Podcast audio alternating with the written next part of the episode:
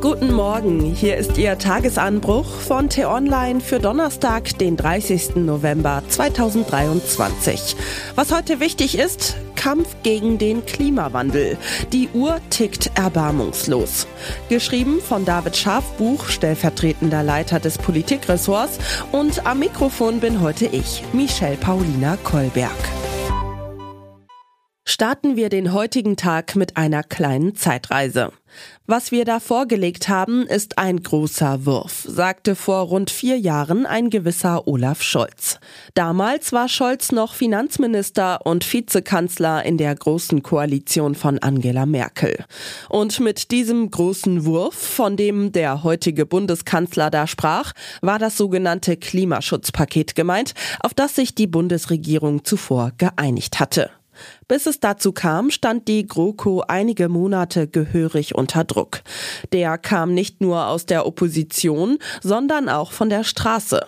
Im August 2018 hatte eine Schwedin namens Greta Thunberg begonnen, für mehr Klimaschutz vor dem Reichstag in Stockholm zu demonstrieren, anstatt zur Schule zu gehen. Ihren Streik hielt sie bis zur Parlamentswahl am 9. September durch. Danach demonstrierte sie nur noch jeden Freitag. Es war der Startschuss für die Klimabewegung Fridays for Future. All diese Ereignisse liegen nur vier Jahre hinter uns. Doch vielleicht geht es Ihnen auch so. Diese Zeit scheint unglaublich weit entfernt zu sein. Diese wenigen Monate, sie waren ein kurzes Zeitfenster, in dem der Kampf gegen die drohende Klimakatastrophe endlich die Aufmerksamkeit erhielt, die er verdient. Unabhängig davon, dass die damals getroffenen Maßnahmen der Bundesregierung nicht dem Ausmaß des Problems entsprochen haben, für einen Moment hatte man den Eindruck, als würde sich ein größerer Prozess in Gang setzen. Doch der Schutz des Klimas ist wieder zu einem Randthema zusammengeschrumpft. Daran wird wohl auch die große UN-Weltklimakonferenz nichts ändern, die heute in Dubai beginnt. Bis zum 12. Dezember werden dort 70.000 Teilnehmer über neue weltweite Maßnahmen für mehr Klimaschutz brüten.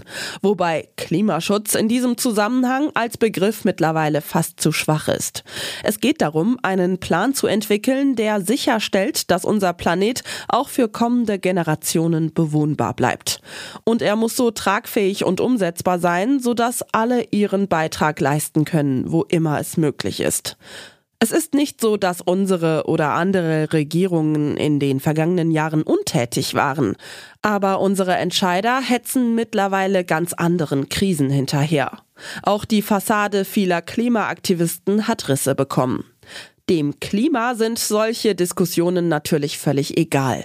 Während wir um uns selbst kreisen, tickt die Klimakatastrophenuhr erbarmungslos weiter.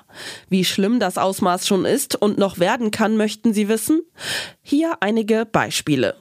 Der Weltklimarat warnt davor, dass sich ohne weitere Maßnahmen die Erderwärmung bereits zwischen 2030 und 2035 um 1,5 Grad gegenüber der vorindustriellen Zeit erhöht haben wird. Dabei galt das lange als die Obergrenze, die die globale Temperatur auf keinen Fall überschreiten soll. Doch selbst eine solche Erhöhung bleibt nicht ohne Folgen. Es ist wahrscheinlich, dass es dann zu noch mehr Extremwetter kommen wird. Die Vorboten erleben wir in diesen Jahren. Weltweit dürften rund 50 Millionen Menschen von Dürre und Wasserknappheit betroffen sein. Und es wird dann nur noch halb so viele Gletscher auf der Welt geben. Das ist Ihnen zu abstrakt?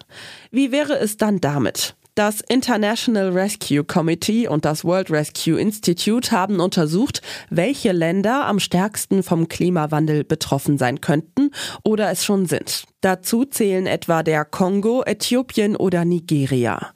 UNICEF warnte in diesem Jahr, dass 25 Millionen Nigerianer auch wegen des Klimawandels in Hungersnot geraten könnten. Und das Problem wird nicht kleiner, denn die nigerianische Bevölkerung wächst rasant. Und wo werden diese Menschen hingehen, wenn ihre Heimat unbewohnbar wird? Ob die Weltklimakonferenz eine Antwort auf diese Probleme findet? Vermutlich nicht. Sich mit Vertretern aus 197 Ländern auf eine Linie zu einigen, ist schließlich alles andere als leicht. Das ändert aber nichts daran, dass in allen Bereichen mehr Tempo nötig wäre. Für die kommenden Tage besteht zumindest die Möglichkeit, dass der Klimaschutz etwas mehr Aufmerksamkeit bekommt. Doch das allein wird uns nicht weiterbringen. Was wir wirklich brauchen, ist ein großer Wurf. Was heute wichtig ist. Was plant die Innenministerin? Mit dem sogenannten Rückführungsverbesserungsgesetz will Nancy Faeser, SPD, Haftmöglichkeiten für Abschiebepflichtige verlängern und der Polizei mehr Kompetenzen bei Durchsuchungen geben. Heute wird über das Vorhaben im Bundestag debattiert. Wie wird die Skisaison? Für die Zukunft könnte der Schnee, wenn es so weitergeht, eher knapp werden. Aber wie sieht es in dieser Saison in den süddeutschen Bergen aus? Darüber informiert heute der Verband Deutscher Seilbahnen. An Henry Kissinger schieden sich bis zuletzt die Geister. Für die einen war der frühere US-Außenminister mit dem fränkisch gefärbten Englisch einer der brillantesten strategischen Köpfe des 20. Jahrhunderts. Die anderen sahen in ihm einen zynischen Machttaktiker. Nun ist Kissinger tot. Er starb am Mittwoch im Alter von 100 Jahren in seinem Zuhause im Bundesstaat Connecticut. Das war der T-Online-Tagesanbruch, produziert vom Podcast Radio Detektor FM. Immer kurz nach sechs am Morgen zum Start in den Tag. Vielen Dank fürs Zuhören und Tschüss.